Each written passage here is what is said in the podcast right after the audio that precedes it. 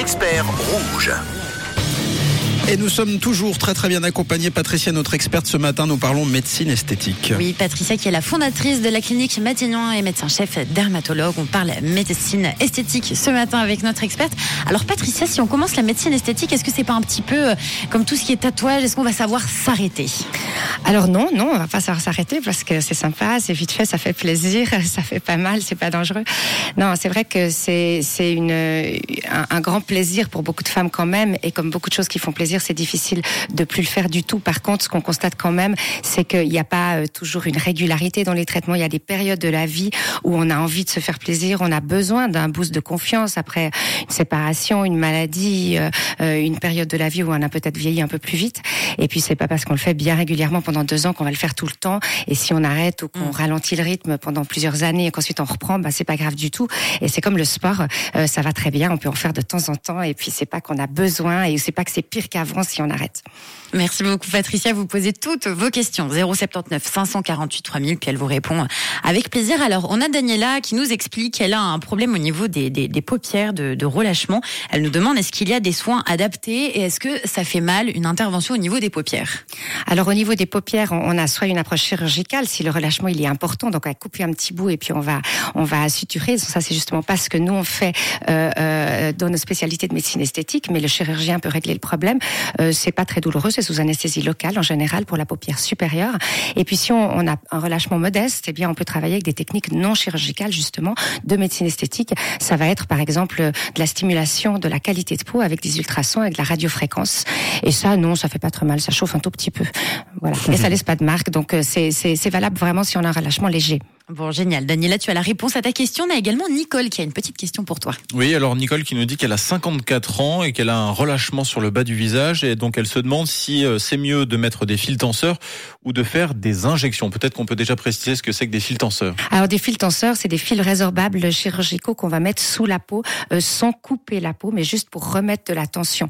Euh, voilà, bon, pour répondre à la question, je dirais les injectables pour un relâchement du bas du visage, euh, ça marche assez mal. Euh, par contre, ce qu'on va pouvoir faire, c'est aussi des techniques de stimulation de qualité de peau à, à base de de- d'appareils qu'on appelle des energy devices, euh, qui vont stimuler la production de collagène. Donc c'est des appareils justement à base d'ultrasons ou de radiofréquences qui vont faire ce qu'on appelle un lift euh, non chirurgical. Et, et puis on peut aussi éventuellement mettre des fils tenseurs, sachant que les fils tenseurs, ils sont adaptés que pour certaines qualités de peau. Donc il faut quand Ah. même la- avoir la peau relativement épaisse. Si on a une peau très fine, ça va se voir, ça va laisser des marques et ça va pas apporter un résultat euh, très durable. On parle aussi des, on parle beaucoup des dames. Euh, Est-ce que les garçons sont aussi euh, intéressés, portés euh, par par l'expérience? Et si oui, quelle est la chose qu'on réclame le plus les garçons? Qu'est-ce qu'on veut modifier? Qu'est-ce qui nous insatisfait? Alors les hommes se regardent de plus en plus, elles sont de plus en plus coquettes, tant mieux pour nous. Mais euh, du coup, euh, oui, on a de plus en plus d'hommes. Ça reste quand même aujourd'hui euh, moins de 15%. Euh, mais ils ont quand même beaucoup augmenté par rapport à il y a 20 ans. euh, mais les femmes aussi euh, demandent plus de médecine esthétique, donc les deux groupes de genre ont augmenté. Je dirais que ce qui demande le plus, c'est le traitement des taches de la coupe rose. Les hommes n'aiment pas du tout de la coupe rose, c'est socialement assez mal vécu. Et puis comme c'est facile à faire et qu'en une séance ils s'en débarrassent, les hommes aiment bien ce que c'est efficace et qu'ils n'ont pas besoin de refaire tout le temps. Donc je dirais que c'est le plus fréquent, c'est les taches de la coupe rose et aussi le relâchement de l'ovale justement, euh, qui euh, donne un air moins dynamique, moins euh, viril, on va dire. Et, et ça, c'est aussi quelque chose sur lequel on nous demande beaucoup d'avis. Alors on a euh, Cathy qui a une question pour toi, euh, Patricia, qui nous dit bonjour Rouge. J'ai une mauvaise expérience avec la médecine esthétique pendant mes vacances. J'ai fait une augmentation des lèvres, mais malheureusement, ce n'est pas symétrique. Est-ce que c'est possible de modifier le problème? Bon, zut, zut, c'est vrai que c'est pas joli si c'est euh, si c'est un peu asymétrique, c'est pas forcément grave. On n'est jamais symétrique en fait. Mais si c'est très visible, euh, effectivement, euh, c'est facile à corriger. Si ça a été fait avec de l'acide hyaluronique, si c'était fait avec d'autres produits de comblement, il existe des produits de comblement non résorbables malheureusement.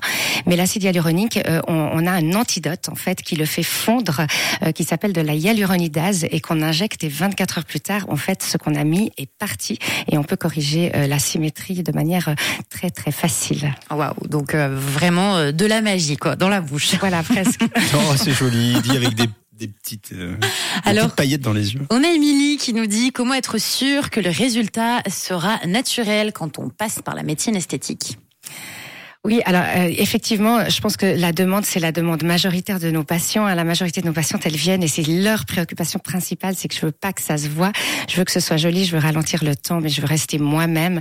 Euh, donc je pense que déjà, bah, la première chose, c'est de le dire au médecin qu'on va voir, que c'est ça notre objectif, et puis de sentir si le médecin est réceptif à cette demande. En général, si euh, c'est un bon médecin esthétique, il va être réceptif à cette demande, et puis euh, les traitements vont être faits de manière extrêmement progressive, euh, et puis on va pouvoir juger du résultat esthétique au fur et à mesure qu'on avance.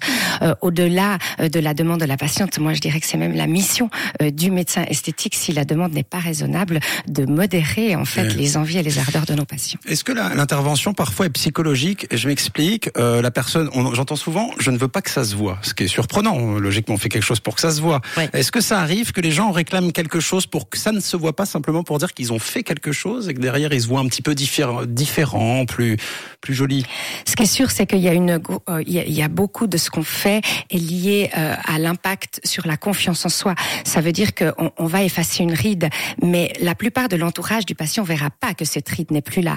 Mais le patient lui-même ne verra plus sa ride et se sentira mieux et donc va irradier, va avoir un rayonnement différent parce qu'il a lâché un complexe, un malaise et que de ce fait-là, il sera plus beau. Mais il sera plus beau pas uniquement à cause de la ride qu'on a enlevée. Ça, c'est clair, c'est Ouais. un tout. En fait, si je le vois, euh, personne, enfin tout le monde le voit, ou si je le vois pas, personne ne le voit. Il y a ce principe de, c'est d'abord avant nous-mêmes Oui. pour ensuite le voir à travers les autres, quoi. Claire, hein, claire. Et ça, c'est notre impact principal. Et c'est pour ça qu'on dit toujours que notre mission, elle va vraiment bien au-delà du face une ride ou une tâche. Elle va beaucoup dans ce qu'on dit aux patients, dans comment on le regarde, et puis euh, à quel point on l'aide aussi à mettre en avant les belles choses qui- qu'il a et qu'il ne voit pas parce qu'il est focalisé sur euh, les choses qui lui plaisent pas.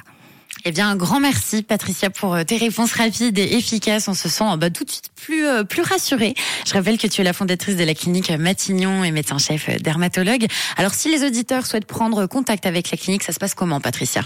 Alors, ils peuvent simplement prendre contact sur notre site www.cliniquematignon.ch et puis euh, ou alors sur les réseaux sociaux, euh, sur Facebook, Instagram, euh, et puis poser des questions directement. On a des experts qui peuvent leur répondre. Bon, je vais de toute façon vous publier toutes les infos de la clinique Matignon sur nos réseaux en story, comme tous les lundis. Comme ça, vous allez pouvoir euh, les contacter très facilement. À bientôt, Patricia. On te souhaite une très belle semaine. Merci, merci beaucoup. Camille, merci tout le monde, merci Rouge FM. Et on se retrouve lundi prochain pour parler d'un nouveau thème avec un nouvel expert.